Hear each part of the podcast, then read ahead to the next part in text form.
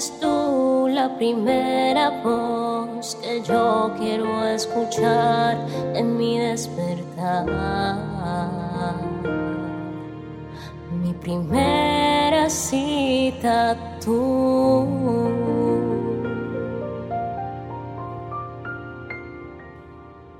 Porque mi primer encuentro es contigo, Espíritu Santo. Dios te continúe bendiciendo a ti y a toda tu familia. Desde el fondo de mi corazón anhelo que en este día puedas seguir manifestando tu amor hacia Dios y encontrándote con la palabra de Él, esa que nos anima, que nos enseña cada día. Esta semana vamos a estar compartiendo acerca de el buen pastor, ese que tiene cuidado de nosotros. Por eso te invito a que vayas conmigo a la palabra que se encuentra en Juan capítulo 10, desde el versículo 1 al 2. Les digo la verdad, el que trepa por la pared de un redil a escondidas, en lugar de entrar por la puerta, con toda seguridad es un ladrón y un bandido. Pero el que entra por la puerta es el pastor de las ovejas. Qué bonito, hay que hacer una distinción y es que nuestro Señor Jesucristo es el buen pastor.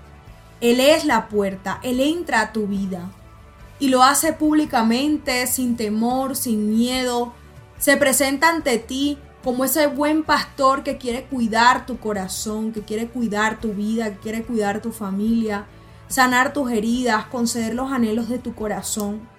Pero aquí la palabra nos está hablando de aquel que entra a escondidas al redil, de aquel que se va metiendo por pequeñas puertas a tu vida y lo hace a escondidas.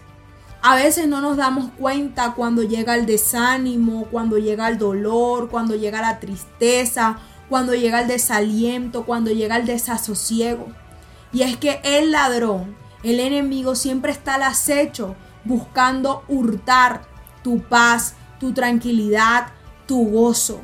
Pero nuevamente en esta mañana el Señor te recuerda que la única puerta de acceso a tu vida la tiene Él. Que Él va a llegar a sanarte, a tocarte, a ministrarte sin temor a que nadie lo vea.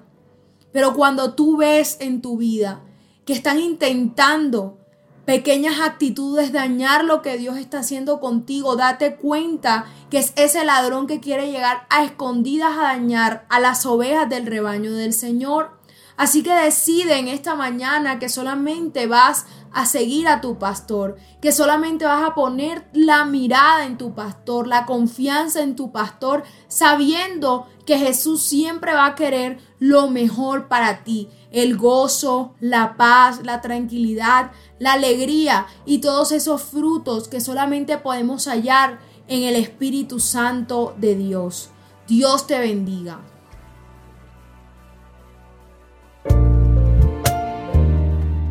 Al compartir este audio, la palabra de Dios tocará más y más corazones. Recuerda seguirnos en nuestro canal de YouTube, Hablemos de lo cotidiano, en Instagram y Facebook como Isabela Sierra Robles. Dios te bendiga.